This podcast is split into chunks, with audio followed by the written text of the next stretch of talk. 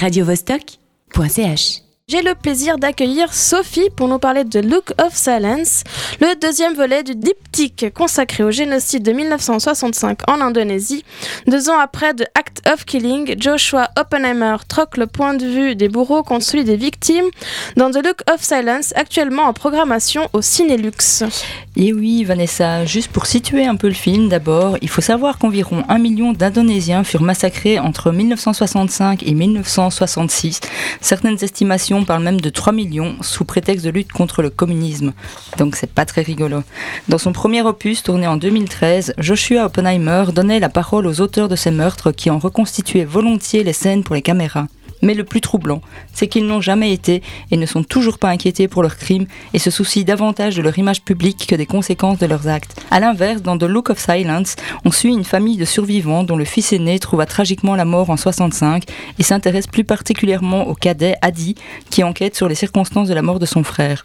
Forte est la métaphore de cet ophtalmologue itinérant qui se charge de rendre la vue, au sens propre et figuré, aux tortionnaires de l'époque. Son intention est surtout de les confronter et leur faire prendre conscience de l'horreur commise, de briser 50 années de silence et de terreur, ce qui est impensable quand on sait que les tortionnaires sont toujours au pouvoir. Le film s'ouvre sur le visage impassible d'Adi, regardant le reportage sur deux hommes qui décrivent avec force détail la manière dont ils ont torturé et tué son frère Ramli. Ce qui frappe dans un premier temps, c'est la désinvolture avec laquelle ces bourreaux parlent de ce lourd passif, euh, entre autres la manière dont ils décapitaient les gens ou leur coupaient leurs attributs, et l'absence de réaction d'Adi. Mais plus tard dans le film, il dira Il agit ainsi parce qu'il regrette ce qu'il a fait. Il se sent coupable quand il rejoue ses meurtres. C'est un sujet très délicat et très violent. Oui, c'est clair, c'est violent. Mais Joshua Oppenheimer évite intelligemment les clichés et les écueils qu'offre un tel sujet, justement. Car cela va bien plus loin. Les militaires ne sont jamais que des exécutants du système politique en place. Ils sont totalement endoctrinés et font écho au film Anna Arendt sur le procès d'Adolf Ekman en 1961 à Jérusalem, dans lequel il disait qu'il ne faisait que suivre les ordres.